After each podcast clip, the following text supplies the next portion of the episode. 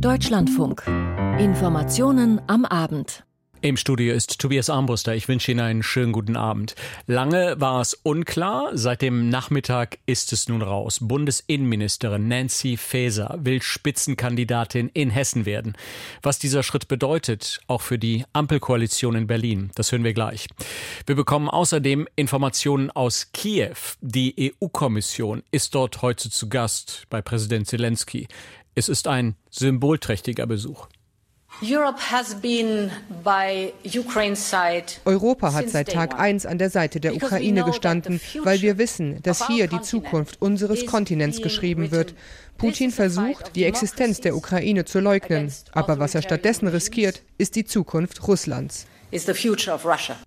Ursula von der Leyen, die Kommissionspräsidentin, heute in Kiew. Es geht bei diesem Besuch auch um konkrete Hilfszusagen der EU, erfahren wir ebenfalls in wenigen Minuten. Und Bahnfahren ganz ohne Maske. Das ist seit heute wieder möglich. Unser Reporter war in Berlin am Bahnhof und in einem ICE unterwegs und hat Eindrücke gesammelt. In unserer Reihe Hintergrund steht heute das Thema Cannabiskonsum in Deutschland auf der Agenda. Der lange Weg zur Legalisierung. Ab 18.40 Uhr 20 vor 7, also gleich nach dieser Sendung. Erstmal also nach Berlin. Macht sie es oder macht sie es nicht? Lange war spekuliert worden über die weiteren Pläne von Bundesinnenministerin Nancy Faeser. Immer wieder wurde die SPD-Politikerin ja gehandelt als mögliche Spitzenkandidatin bei der anstehenden Landtagswahl in Hessen. Seit dem Nachmittag ist nun bekannt, Nancy Faeser will kandidieren und hessische Ministerpräsidentin werden. Dirk Oliver Heckmann in unserem Hauptstadtstudio in Berlin. Wie ist das Ganze heute bekannt geworden? Tja, der Zeitpunkt jedenfalls, der war schon überraschend, denn eigentlich wollte Faeser morgen auf dem Hessengipfel der SPD im osthessischen Friedewald ihre Entscheidung bekannt geben. Jetzt hat sie es den Mitarbeiterinnen und Mitarbeitern ihres Hauses äh, schon mitgeteilt und dem Spiegel gegenüber bestätigt, ja, Faeser wird Spitzenkandidatin bei den hessischen Landtagswahlen am 8. Oktober. Ich bin die erste Frau an der Spitze des Bundesinnenministeriums und ich Präsidentin in Hessen sein. Ich werde kandidieren. So zitiert sie der Spiegel. Das Ganze inhaltlich keine Überraschung. Auch die zweite Nachricht war keine echte Überraschung mehr. Mehrere Medien, darunter auch der Deutschlandfunk, hatten in den vergangenen Tagen schon berichtet, Faeser will trotz der Spitzenkandidatur im So, und da haben wir die Leitung zu Dirk Oliver Heckmann leider verloren. Ich schaue mal gerade hier, ob die Kollegen wieder etwas möglich machen können. Nein, können sie nicht. Wir versuchen es in wenigen Minuten nochmal und gehen einfach weiter zu unserem nächsten Thema. Wie angekündigt, es ist ein sehr symbolträchtiger Besuch heute in der Ukraine. Die Mitglieder der EU-Kommission sind heute am frühen Morgen in die Hauptstadt Kiew gereist, den ganzen Tag über. Und auch morgen bei einem Gipfel führen sie politische Gespräche. Peter Sawicki ist für uns in Kiew und er hat mir vor wenigen Minuten erklärt, um welche Themen es bei diesem Besuch geht um eine ganze Reihe von Themen. Fangen wir mal mit dem möglichen EU-Beitritt der Ukraine an. Der soll äh, forciert werden aus Sicht der Ukraine, auch aus Sicht von Ursula von der Leyen, der Kommissionspräsidentin. Das hat sie heute unterstrichen, dass aus ihrer Sicht die Ukraine zur europäischen Familie gehört und auch in die Europäische Union. Wenngleich hier, das muss man auch dazu sagen, ein konkretes Datum, ein mögliches Jahr, wann die Ukraine beitreten könnte, das äh, wurde heute nicht genannt. Das wird es hier auch nicht geben. Und damit muss man sagen, wird auch so eine Art Erwartungs Erwartungsmanagement betrieben. Der ukrainische Premier Denis Schmichal hat von zwei Jahren gesprochen, in denen man möglicherweise der EU beitreten könnte. Das hat er dann heute so ein bisschen revidiert und hat gesagt, man möchte innerhalb von zwei Jahren möglichst alle Kriterien zunächst einmal erfüllen und dann wird man sehen, wie lange es dauert, äh, bis sich die Mitgliedstaaten darauf einigen, die Ukraine zuzulassen. Das ist eines der Themen. Es geht äh, um die Themen Wiederaufbau der Ukraine. Es geht um die finanzielle Unterstützung der Ukraine in Zeiten des Krieges, aber auch darüber hinaus um eine engere Anbindung zum Beispiel an den EU-Binnenmarkt und um das Thema Russland. Da hat äh, Ursula von der Leyen gesagt, man möchte beispielsweise bis zum 24. Februar spätestens, also zum ersten Jahrestag der Invasion, ein neues, ein zehntes Sanktionspaket äh, gegen Russland durch die EU auf den Weg gebracht sehen. Dieses Treffen hat ja heute begonnen. Es wird morgen auch noch fortgesetzt. Und es ist das erste Mal überhaupt, dass die EU-Kommission sich in einem Kriegsgebiet trifft. Wie groß sind denn bei diesem Treffen die Sicherheitsvorkehrungen? Die sind äh, groß, die sind beträchtlich. Und da sieht man zum Beispiel auch den Unterschied in der äh, Sicherheitslage hier in Kiew im Vergleich zu einem früheren Besuch von Ursula von der Leyen im Sommer. Dazu muss man sagen, da war sie auch alleine hier, nicht mit der mehr oder weniger gesamten Kommission und somit der EU-Spitze. Aber dennoch damals im Sommer, da gab es eine Pressekonferenz mit äh, Volodymyr Zelensky, dem ukrainischen Präsidenten, unter freiem Himmel in der Nähe des Präsidentenpalastes. Das ist diesmal anders. Da erfährt man beispielsweise auch nicht immer, wo sich die die Personen dann in Echtzeit befinden. Vieles wird äh, so ein bisschen zeitverzögert mitgeteilt, beziehungsweise auch nicht allzu viel kommuniziert, was wo genau stattfindet. Aber man, natürlich wird dann veröffentlicht, äh, worüber gesprochen wird und äh, welche Statements es gibt und welche Maßnahmen auf den Weg gebracht werden. Aber die Sicherheitsvorkehrungen allein um dieses ganze Team, das aus Brüssel gekommen ist, um denen die Sicherheit zu gewährleisten, die sind diesmal deutlich höher. Auch mit Blick darauf, dass in Kiew mehr oder weniger täglich eine latente Gefahr besteht, dass es Raketen- oder Drohnenangriffe geben könnte. Welche Botschaft soll denn insgesamt von diesem Treffen ausgehen? Einerseits, dass die EU, solange wie es geht, wie formuliert wurde, wie formuliert wird, an der Seite der Ukraine steht und dass man die Ukraine beim Kampf gegen Russland unterstützen wird, solange wie es nötig ist und daneben langfristig einen Weg bereiten soll, äh, dass die Ukraine der EU beitreten kann, wann auch immer das sein wird. Und da erwartet man aber auch äh, gleichzeitig von der Ukraine konkrete Maßnahmen bei der Bekämpfung von Korruption und äh, da gab es in den vergangenen Tagen und ein, zwei Wochen ja eine ganze Reihe von Razzien, von Festnahmen, teilweise hochrangiger Politiker, Beamter, auch äh, von Oligarchen, zumindest gab es da Razzien. Äh, das hat Ursula von der Leyen heute indirekt angesprochen mit dem Hinweis, man sehe, dass es da Effekte gebe bei der Korruptionsbekämpfung. Und das ist ein wichtiges Thema, das die Ukraine weiter angehen muss, wenn sie grundsätzlich nicht nur ein EU-Kandidat, sondern auch EU-Mitglied werden will. Und das ist ein Thema, was man wahrscheinlich dann auch morgen beim formalen EU-Ukraine-Gipfel noch wird äh, vertiefen. Informationen aus Kiew waren das von Peter Sawicki. Und auch auf russischer Seite geht es heute um politische Symbole. Heute vor genau 80 Jahren endete die Schlacht von Stalingrad. Der Kampf um die belagerte Stadt war einer der blutigsten und verlustreichsten des Zweiten Weltkriegs. Heute, ein knappes Jahr nach der russischen Invasion in die Ukraine, spielt genau diese Erinnerung, die Erinnerung an Stalingrad, wieder eine wichtige Rolle. Stefan Lag berichtet. Die Gedenkfeiern an den 80. Jahrestag der Schlacht von Stalingrad begannen am Morgen mit Kranzniederlegungen und einer Militärparade. Auf dem zentralen Platz von Wolgograd, wie Stalingrad jetzt heißt, waren Soldaten unterschiedlicher Waffengattungen aufmarschiert. Einige Kompanien nahmen in historischen Uniformen an der Parade teil. Auf einer Ehrentribüne verfolgten hochbetagte Veteranen das Geschehen. Moderne Militärfahrzeuge wie auch T-34-Panzer aus dem Zweiten Weltkrieg rollten durch die Straßen, die tausende Menschen säumten. Mit einer Schweigeminute wurde der bis zu zwei Millionen Opfer gedacht. Объявляется минута молчания. Am Nachmittag traf Russlands Präsident Wladimir Putin in Wolgograd ein und legte zunächst einen Kranz im Saal der Kolossalstatue Mutter Heimat nieder. Wenig später hielt er eine kurze Rede vor Veteranen, Militärangehörigen und Persönlichkeiten des öffentlichen Lebens. Mit versteinerter Miene und sichtlich geladen kam Putin schnell zum Punkt. Der Kreml-Chef verglich die Situation heute mit dem Zweiten Weltkrieg. Wieder sei Russland von der Ideologie des Narzissmus bedroht. Putin zog heute eine direkte Verbindung zur Schlacht von Stalingrad und ging explizit auf den Beschluss der Bundesregierung ein, Leopard 2 Panzer an die Ukraine zu liefern. Unglaublich, unglaublich, aber Fakt. Man droht uns wieder mit deutschen Panzern, den Leopard-Panzern, die mit eisernen Kreuzen versehen sind. Und man will erneut gegen Russland auf ukrainischem Boden kämpfen, mit Hilfe der Nachfolger von Hitler.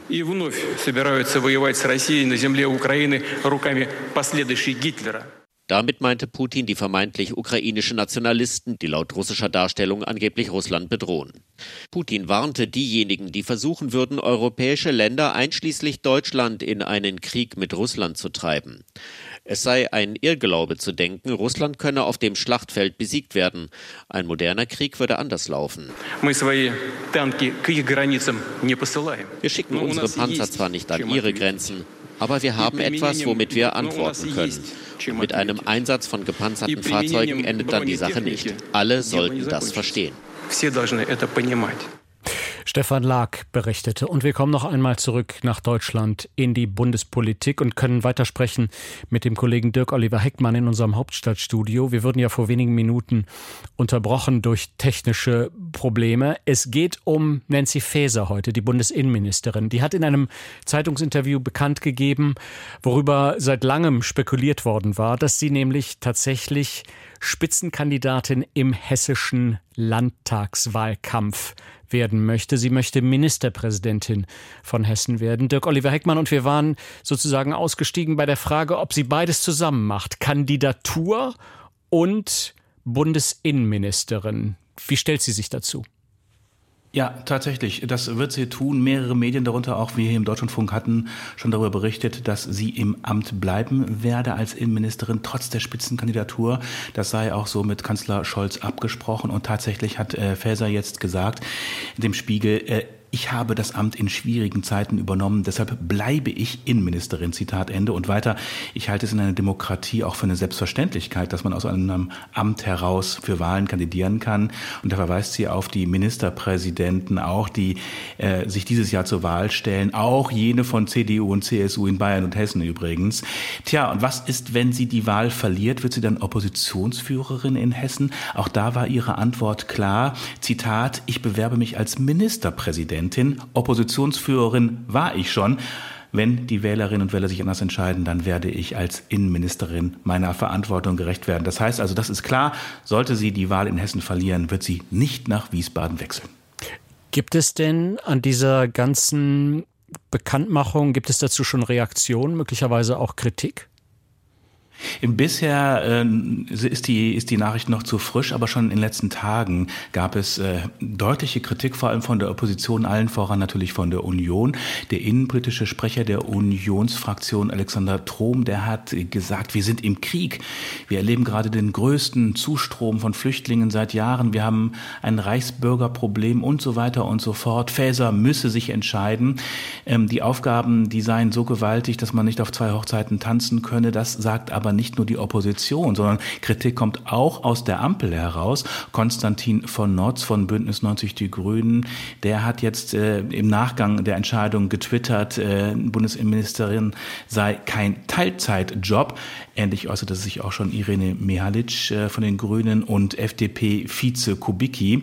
Das ficht die SPD aber nicht an. Sie verwandt, verweist auf Manfred Kanter, äh, Walter Wallmann, Armin Laschet und Norbert Röttgen. Sie alle hätten aus einem Amt heraus kandidiert. Und äh, für die Union, da würden ja wohl andere Gesetze gelten, offensichtlich. Ganz kurz noch, Dirk Oliver Heckmann, wie riskant ist diese Entscheidung von Nancy Faeser?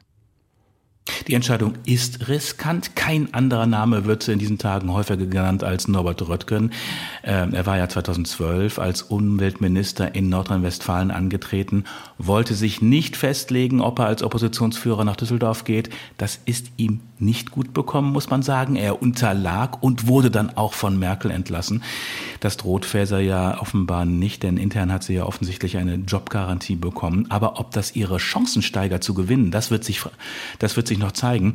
Hinzu kommt, äh, sollte sicherheitspolitisch eine sogenannte Lage entstehen, zum Beispiel ein Terroranschlag, dann setzt sich äh, Faeser natürlich sofort der Kritik aus, sich nicht auf ihre Aufgabe konzentriert zu haben.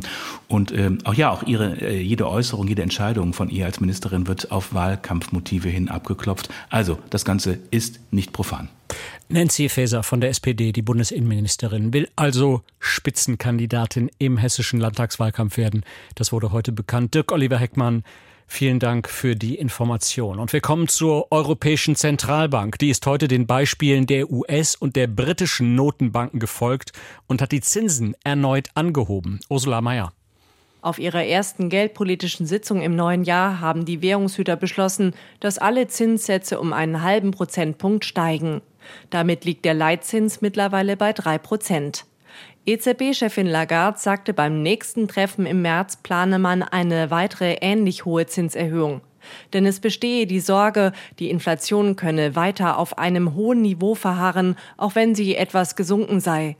In der Eurozone lag die Inflationsrate zuletzt bei 8,5 Prozent. Dabei strebt die EZB rund 2 Prozent an. Lagarde erwartet, dass die weiter steigenden Preise und der anhaltende Ukraine-Krieg die Wirtschaft in der Eurozone weiter belasten dürften. Doch insgesamt habe sie sich widerstandsfähiger als erwartet erwiesen und sei zuletzt ganz leicht gewachsen. Soweit Ursula Mayer. Für viele Menschen war es heute vermutlich ein völlig neues Gefühl. Bus- und Bahnfahren ist nämlich seit heute wieder ohne Maske erlaubt. Auch viele andere bundesweite Verordnungen sind heute weggefallen. Johannes Kuhn berichtet. Das bundesweite Ende der Maskenpflicht in Bus und Bahn bietet die Gelegenheit für eine grundsätzliche Corona-Bilanz und einen Blick auf politische Fehlentscheidungen. Wir haben stark die Kontakte reduziert bei den Kindern, insbesondere bei den Kita-Kindern und bei den Schulkindern. Das war sicherlich im Nachhinein betrachtet, weil die Studienlage war damals noch nicht so klar. Aus meiner Sicht etwas, was man so nicht also wiederholen sollte. Da war die, der Schwerpunkt vielleicht etwas falsch gesetzt. So SPD-Gesundheitsminister Karl Lauterbach im ZDF über die ersten Corona-Wellen. Wir haben nachher dann die Kinder sehr regelmäßig in den Klassen getestet und konnten die Schule offen halten. Das hätten wir viel früher machen können. Das wäre sicherlich richtig gewesen. Zarte politische Selbstkritik ist das eine. Eine strukturierte Fehleranalyse das andere, sagt der FDP-Gesundheitspolitiker Andrew Ullmann im Deutschlandfunk. Er fordert eine parlamentarische Aufarbeitung der Pandemiepolitik. Maßnahmen sind zum Teil getroffen worden, die aus dem letzten Jahrhundert stammen und die müssen wir natürlich auch aufarbeiten, auch wie wir auch mit den Kindern umgegangen sind, wie wir mit den älteren Generationen umgegangen sind. Deshalb halte ich es für ganz wichtig, dass wir bereit sind, diesen Lernprozess gemeinsam oder konstruktive kritische Aufarbeitung gemeinsam anzugehen im Rahmen einer Enquete-Kommission. Bislang findet sich für eine Enquete-Kommission allerdings keine Mehrheit. Und auch die wissenschaftliche Aufarbeitung der Pandemiefolgen steht noch ganz am Anfang. Denn Maske, Abstand und Isolation haben die Verbreitung des Coronavirus eingedämmt. Aber die Maßnahmen führten nicht nur zu gesellschaftlichen Auseinandersetzungen, sondern auch zu psychosozialen Spätfolgen, besonders bei den jüngeren Generationen. Einmal bei den Jugendlichen sind ganz wichtige emotionale Auseinandersetzungen, wichtige Sozialisierungsprozesse zur Selbstfindung unterbrochen worden. Bei den Kindern hat man wichtige epigenetische Prozesse im Kleinkinderalter gestört, wo gerade da wichtige psychoneurale Grundsysteme des Menschen entwickelt werden. Zählt die Psychotherapeutin Helga Landkiste nicht im RBB auf. Ja, und die Erwachsenen sind noch am ehesten fertig geworden, aber wer psychisch instabil war, der hat auch sehr viel schneller Verhaltensstörungen entwickelt. Und so ist es also auch, dass im Moment die Psychotherapeuten für Kinder, Jugendliche und Erwachsene einfach überfüllt sind und die Menschen keine Therapieplätze finden. Die handelnden Akteure verweisen darauf, dass es keine Blaupause für den Umgang mit dem neuartigen Coronavirus gegeben habe.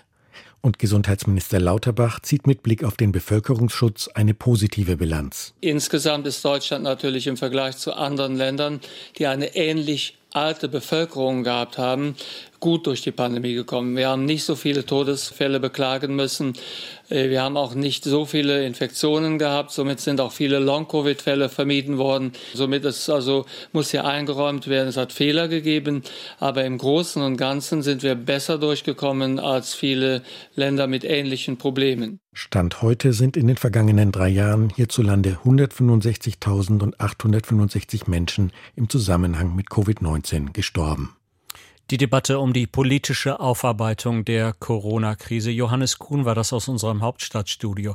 Aber wie war das jetzt heute für Bahnfahrerinnen und Bahnfahrer in Deutschland? Ohne Maske im Zug sitzen. Dieter Nürnberger hat sich für uns umgehört. Departure 10, 13. Am Gleis 12 des Berliner Hauptbahnhofs ist der Andrang am Vormittag groß. Der Zug nach Amsterdam wird heute rund 10 Minuten Verspätung haben. Und so stehen die Fahrgäste dicht beieinander. Der erste Eindruck, kaum jemand trägt noch eine Corona-Schutzmaske. Muss man auch nicht, nicht mehr. Denn heute ist der erste Tag ohne Maskenpflicht im Bahnverkehr. Doch das Bild täuscht, denn die Maske haben viele noch dabei. Ich glaube, so auf eigenem Ermessen, wenn ich sehe, dass es voll ist, würde ich weiter eine Maske tragen.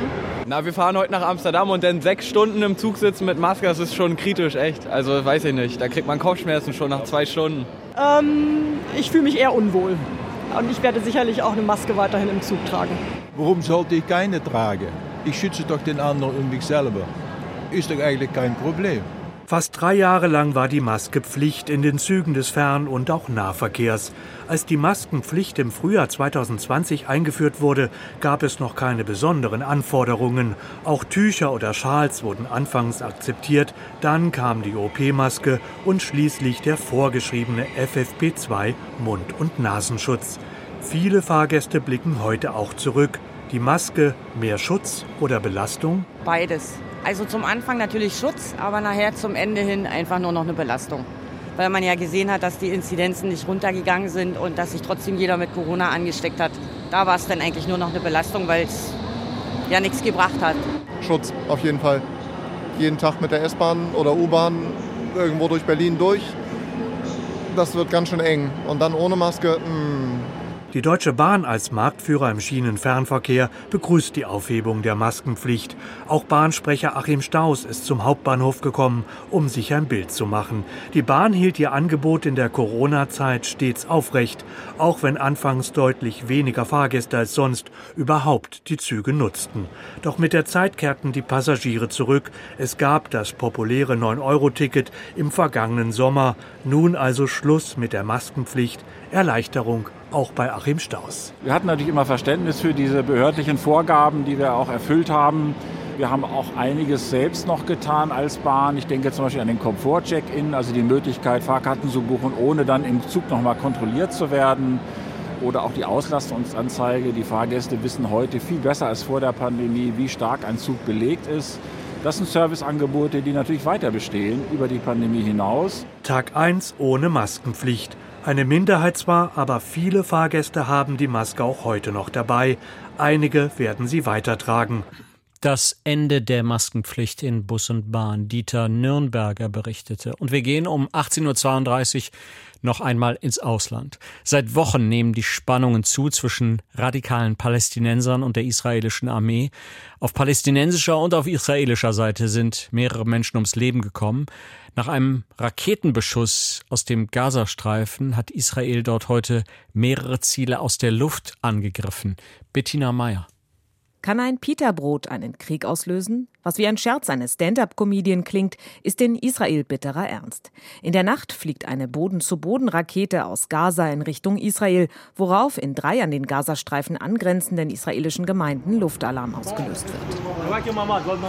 Auf einem Video ist eine Rakete am Himmel zu sehen. Anwohner rufen Bunker. Das israelische Luftabwehrsystem Iron Dome fängt die Rakete ab. Fliegt einen Luftangriff im Gazastreifen, bestätigt Israels Verteidigungsminister Joachim Galant auf Twitter. Die israelische Luftwaffe habe Waffenproduktions- und Lagerstätten der Hamas zerstört. Israel werde auf jeden Angriff mit Stärke reagieren. Das Bild einer Rakete vor dem Start geht durch die Medien, Absender unbekannt. An ihr klebt ein Zettel mit der Nachricht aus Gaza als Antwort für unsere Gefangenen. Die Nachricht dürfte sich direkt an den neuen israelischen Minister für nationale Sicherheit Itamar Ben-Gvir richten. Der rechtsradikale Politiker hatte die Haftbedingungen für palästinensische Gefangene in Israel verschärfen lassen und twitterte: Die Schüsse aus Gaza werden mich nicht davon abhalten, weiter daran zu arbeiten, die Lagerbedingungen für mörderische Terroristen abzuschaffen. Ich habe die Schließung der Pita-Bäckereien der Terroristen in den Gefängnissen angeordnet. Für Terroristen sollte die Todesstrafe verhängt werden. Bis dahin sollten sie als Terroristen behandelt werden. Auch Isolationshaft für ein Dutzend palästinensische Gefangene hatte Ben-Gvir angeordnet, nachdem Palästinenser den Terroranschlag in Jerusalem gefeiert hatten. Darüber, dass die Gefangenen nicht mehr ihr eigenes Brot backen dürfen, ist in Israel ein spöttischer Diskurs entstanden, zumal das Brotbacken Usus war, um den Gefängnissen Geld zu sparen, sagt der stellvertretende Leiter des Sicherheitsbüros des israelischen Gefängnisdienstes Ilan Burda. Anstatt das Brot für die Gefangenen zu kaufen, sparen wir Geld, wenn wir das Brot selbst backen. Es ist eine Win-Win-Situation. Zum einen bietet es Beschäftigung für die gefangenen Palästinenser, was ihnen hilft, sich zu resozialisieren und der Strafvollzugsbehörde spart es pro Jahr 1,5 Millionen Schekel. Ben Gwir muss das als Minister für nationale Sicherheit wissen. Ihm unterstehen die Gefängnisse. Und er weiß auch, dass die Verschärfung der Haftbedingungen für palästinensische Gefangene in Israel von extremistischen Organisationen wie der Hamas oder dem islamischen Dschihad als rote Linie betrachtet wird. Jede Provokation, auch wenn es sich nur um Brot handelt, kann in einer so fragilen Situation einen blutigen Konflikt auslösen, warnt der israelische Journalist Ohad Emo. Jeden Morgen wachen wir mit neuen Ankündigungen des Ministers Ben Gvir auf.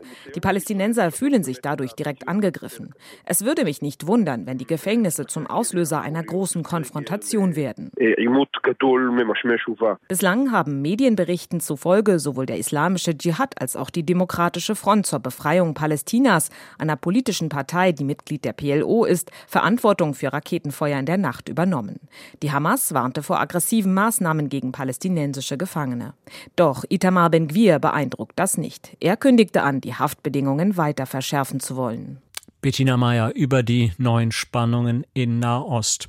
Großbritannien steht wirtschaftlich und auch gesellschaftlich extrem unter Druck. Das Gesundheitssystem steht vor dem Kollaps. Immer mehr Briten können ihre Rechnung nicht bezahlen wegen der hohen Inflation.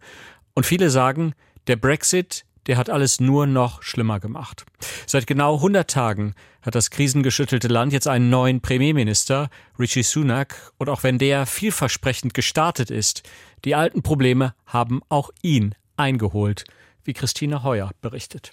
Vor 100 Tagen gab Rishi Sunak den Briten ein Versprechen, dass seine Regierung integer, professionell und verantwortlich arbeiten werde. This government will have integrity, professionalism and accountability at every level. Gut drei Monate später gilt der Premierminister selbst zwar immer noch als integer, professionell und verantwortlich, aber die Regierungsskandale gehen weiter. Zwei Minister hat der Chef schon entlassen müssen, ein dritter steht auf der Kippe. Am spektakulärsten war der Fall von Nadim Zahawi. Sunak hatte den früheren Finanzminister in sein Kabinett geholt, obwohl da bereits bekannt war, dass er Steuern in Millionenhöhe nachzahlen musste. Als der Fall ihm auf die Füße fiel, sprach Sunak Sahawi zunächst das Vertrauen aus. Erst nach einer unabhängigen Untersuchung schasste er ihn schließlich. Und Oppositionsführer Keir Starmer goss genüsslich Spott aus über den nicht mehr ganz so neuen Premier. Ihre Unfähigkeit, Sahawi zu feuern, während das ganze Land sieht, was los ist, zeigt, wie hoffnungslos schwach sie sind. Fragen Sie sich nicht selbst schon, ob der Job eine Nummer zu groß für Sie ist?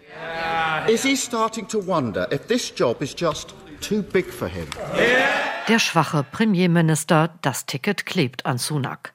Auf seiner Kabinettsliste stand auch der Name Suella Braverman. Liz Truss hatte die Innenministerin wegen ihres laxen Umgangs mit dienstlichen Mails gefeuert. Rishi Sunak holte sie zurück. Es ist kaum zu übersehen, dass Braverman dem Premier dafür den rechten Flügel in der eigenen Fraktion sichern und vom Hals halten soll. Noch dazu sitzen Rishi Sunak zwei frühere Premierminister buchstäblich im Nacken. Von den Hinterbänken machen Boris Johnson und Liz Truss gegen ihren Nachfolger mobil. Der wirkt im Vergleich eher zahm, ein bisschen langweilig und mitunter unbeholfen. Hi. Kürzlich ließ Sunak sich im Fond seines Dienstwagens filmen. Das Auto fährt durch eine abgehängte Gegend Englands. Der Premierminister verspricht Abhilfe. Leider ist er dabei nicht angeschnallt. Sunak kassierte einen Strafzettel. Das missglückte Werbevideo bleibt natürlich im Gedächtnis der Wähler hängen. Gleichzeitig ächzen sie unter der Wirtschaftskrise, den Streiks und einem maroden Gesundheitssystem. Eine politische Vision, überzeugend vorgetragen, entschiedenes Handeln mit sichtbaren Folgen, all das bekommen sie von Rishi Sunak nicht. Der Premierminister verfolgt stattdessen einen etwas technokratisch anmutenden Plan. Er möchte die Inflation halbieren. Sunak wirkt wie der Finanzfachmann, der er von Haus aus ist, nicht wie ein Politiker, der das Land mitreißen kann oder will. Der Soziologe Frank Furedi hält das für einen Vorteil. Er hat nichts Bemerkenswertes an sich, aber das ist eine Verbesserung gegenüber einigen früheren Premierministern. Rishi Sunak hat die Stimmung in Großbritannien etwas beruhigt. Aber noch ist es ihm nicht gelungen, die Lage zu verbessern. Auch nicht die seiner Partei. In Umfragen liegen die Tories weit abgeschlagen hinter Labour. Wenn kein Wunder geschieht, wird Sunak der konservative Regierungschef sein, der nach 14 Jahren die Macht an die Opposition abgeben muss. Christine Heuer berichtete aus London. Das waren die Informationen am Abend. Mein Name ist Tobias Armbruster. Machen Sie es gut.